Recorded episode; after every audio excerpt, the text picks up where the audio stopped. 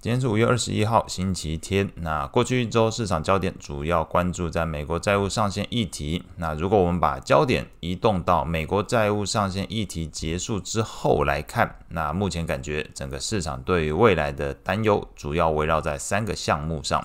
首先还是经济衰退的问题，那尤其是先前市场还预期中国大陆能够撑住哦，但是在四月份的中国大陆 CPI 年增率只有零点一 percent，几乎是要进入通缩的一个情况之下，下这个美元兑人民币哦，在上周三五月十七号。一举升破七块钱大关了，这个升破表示人民币是贬值的哦。那一度是有上探到七点零七的一个价位，那反映出整个市场预期中国大陆今年经济恐怕还是会蛮辛苦的。那在政策面上还是会走上比较宽松的路线，这条路的几率是比较高。那通过这个汇价走贬。来强化整个出口能力，提振国内经济。当然，这是提振能不能提振，这是一个期待值哦。但是大方向来讲，目前看到就就是中国大陆的经济层面上，用 CPI 的角度来看，快要陷入通缩的一个情况。那这可能是市场会关注，在这个雅股的部分来讲，先看到中国大陆的经济比较疲弱。那另外一个角度，第二点哦，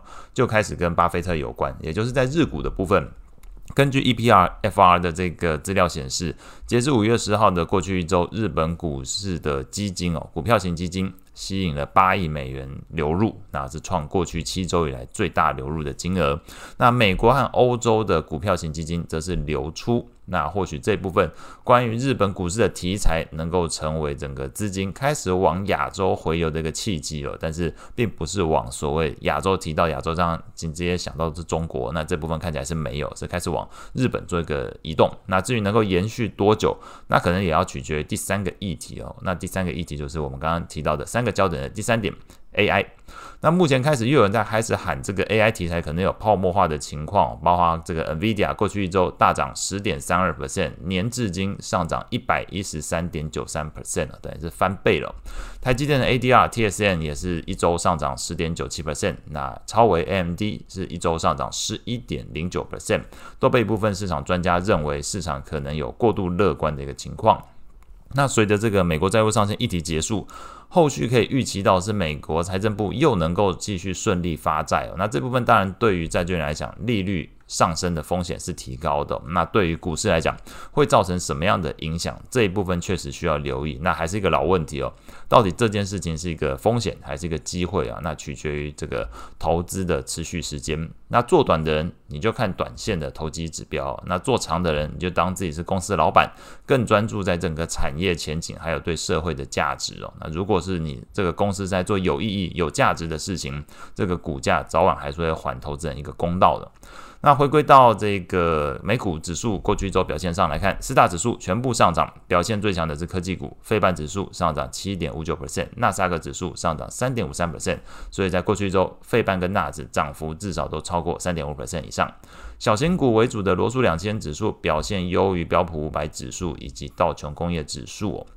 那你变横向比较来看，MSCI 欧洲还有 MSCI 中国大陆，同样也是这一个呃，跟美股来比的话，标普五百指数还是略胜这个欧洲跟中国大陆一筹哦。那在这个市场情绪的部分来看，恐慌指数指数 VIX 这个从前一周的十七点零三 percent 进一步下滑到目前十六点八一 percent 哦。那你如果是买 ETF 的话，这个 VIX 指数的 ETF 过去一周下跌四点三九 percent。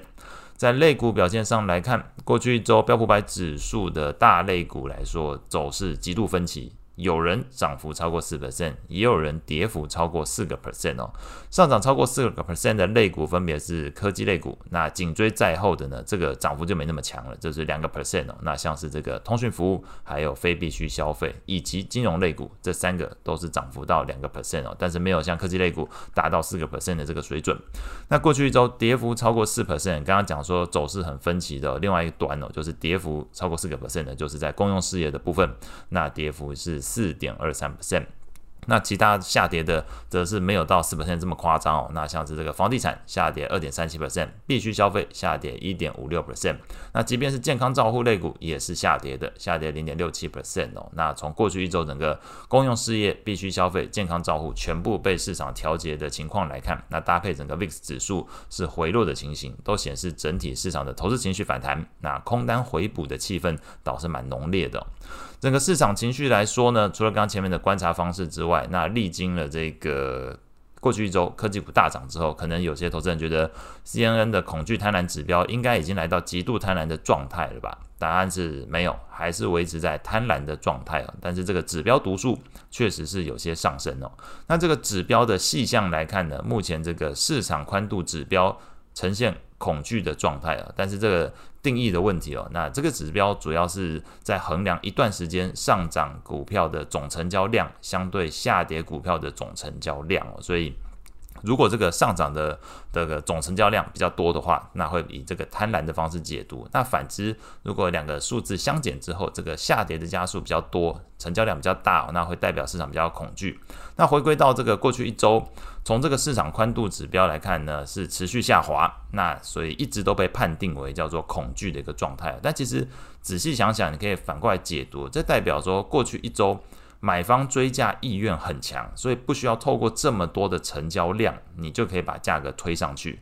那反之，空方必须要扔很多筹码，才可以把这个价格压下去。那代表整个市场接盘的买方不少。那目前就整体筹码面换手的情况来看，反而是一个买气很热络、偏多解读的一个状态。那债券市场部分。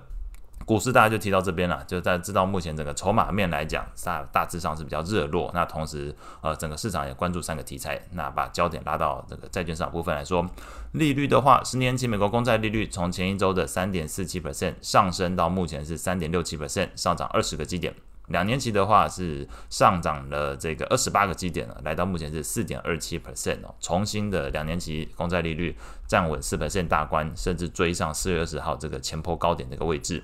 信用利差的部分来说，美国非投资等级债券的信用利差从前一周的四点七六 percent 下降八个基点，来到目前的四点六九 percent 哦。那这个投资等级债券则是信用利差基本持平在一点八二 percent。所以在过去一周，即便利率上升，但是由于这个非投资等级债券的信用利差是改善的，所以这个债券价格的表现来讲，非投资等级债券的 ETF 相对比较抗跌。那在过去一周是下跌零点三 percent。那投资等级债券的 ETF LQD 则是下跌一点五八 percent。那至于整个市场目前对 Fed 后续的升息预期，这个 CME 的 Fed Watch 工具是显示，预估六月份升息一码的几率从一周之前的十五点五 percent 上升到十七点四 percent。那七月份预估暂停升息的几率八成，九月份的话则是接近六成哦，但是有三成的几率认为这个九月份有机会降息一码。不过市场目前。直观来看，觉得最有可能降息的月份会是在十一月份。那基本上你会发现，整个对于降息月份的观点是越来越接近 Fed 官员所谓的今年之内不会降息的这个说法。那也不枉费过去一周这么多个 Fed 官员跳出来持之以恒的释出这个鹰派言论哦。整个市场预期确实开始越来越朝向这个今年之内或许真的不会降息的一个角度。